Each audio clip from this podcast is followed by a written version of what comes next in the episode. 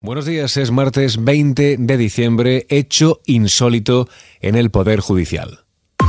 XFM Noticias, con Jorge Quiroga. El Gobierno y las Cortes Generales acatan la decisión del Constitucional. Recordemos, el Tribunal suspende la tramitación parlamentaria de las enmiendas que permitían renovar el Poder Judicial. No obstante, Congreso y Senado muestran su preocupación ante este hecho insólito. Se trata de la primera vez en la historia del Tribunal en la que frena un debate parlamentario en Cortes Generales. La decisión ha salido adelante por seis votos a favor y cinco en contra. Escuchamos ahora las palabras del ministro de la Presidencia, Félix Bolaños. Con la lealtad institucional que practica este gobierno con otras instituciones del Estado, quiero comenzar mis palabras diciendo que la resolución del Tribunal Constitucional debe acatarse. Y ello pese a que no compartimos ni el insólito procedimiento seguido ni el fondo de la decisión nunca antes visto en las Cortes Generales. En este sentido, ha señalado que lo ocurrido es de una gravedad máxima porque el tribunal ha tomado la decisión en un tiempo inusualmente breve y con una mayoría exigua. En la misma línea se ha pronunciado el presidente del Senado, Ander Gil, quien además de acatar la decisión, alerta del peligro de este cambio de panorama. Se está dando un paso de difícil retorno en la degradación de nuestro sistema democrático. Fue Gregorio Peces Barba quien introdujo mediante una enmienda in voce la garantía de inviolabilidad de las cámaras. En su defensa alegó que la importancia fundamental del poder legislativo y de sus funciones hacen que las Cortes Generales no puedan ser ni interferidas ni coaccionadas ni en sus funciones ni en los locales donde se desarrollan. Desde el Congreso, la presidenta Merichel Batet también acata la decisión, pero muestra su preocupación por este hecho, ha dicho, sin precedentes. Con la decisión conocida se posibilita que la interrupción del ejercicio de la potestad legislativa esté al alcance de un solo diputado al interponer un recurso de amparo.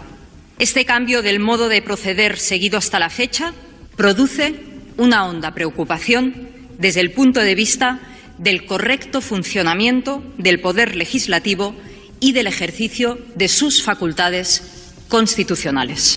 De momento, la mesa del Senado se reunirá a primera hora de este martes para analizar el escrito del tribunal que debe llegar antes a la Cámara Alta y decidir si paraliza la tramitación de toda la ley o solo de las enmiendas recurridas y que fueron incluidas en el dictamen de la ley. Mientras el Consejo General del Poder Judicial se reúne este martes para votar sus dos candidatos al Tribunal Constitucional tras la inédita decisión de este tribunal. Por ahora en el orden del día solo constan como candidatos los magistrados del Tribunal Supremo César Tolosa y Pablo Lucas, los dos lanzados por el bloque conservador, aunque fuentes del órgano de gobierno de los jueces subrayan que hasta el mismo inicio del Pleno podrán sumarse más nombres. Al margen de este asunto, el Senado cierra el debate del proyecto de ley de presupuestos para 2023, salvo sorpresa, quedará aprobado definitivamente sin cambios. En clave económica, el Banco de España publica sus proyecciones macroeconómicas para el periodo 2022-2024.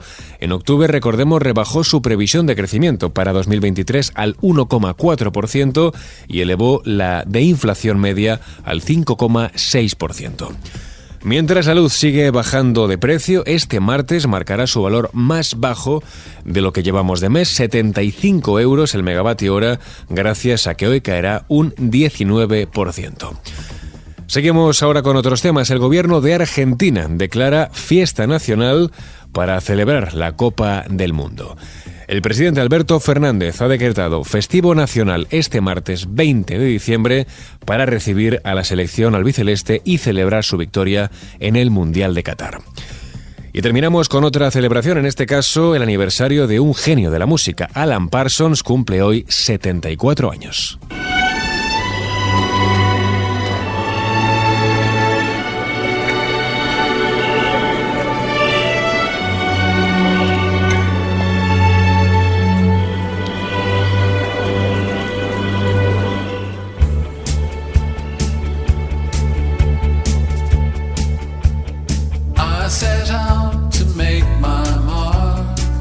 más conocido como el líder del proyecto de arte progresivo y soft rock que lleva su nombre.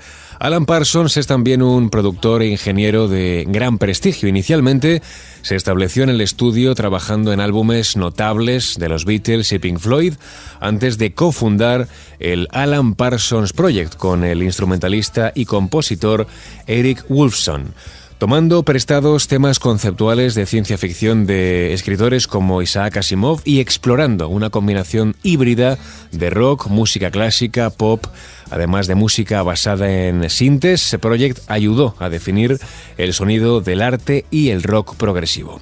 Parsons también continuó produciendo y contribuyendo a álbumes de Pilot, Ambrosia, Paul McCartney o Al Stewart. Con esto último lo dejamos. Susana León estuvo en el control de sonido. Ya sabes, la información continúa actualizada en los boletines de XFM.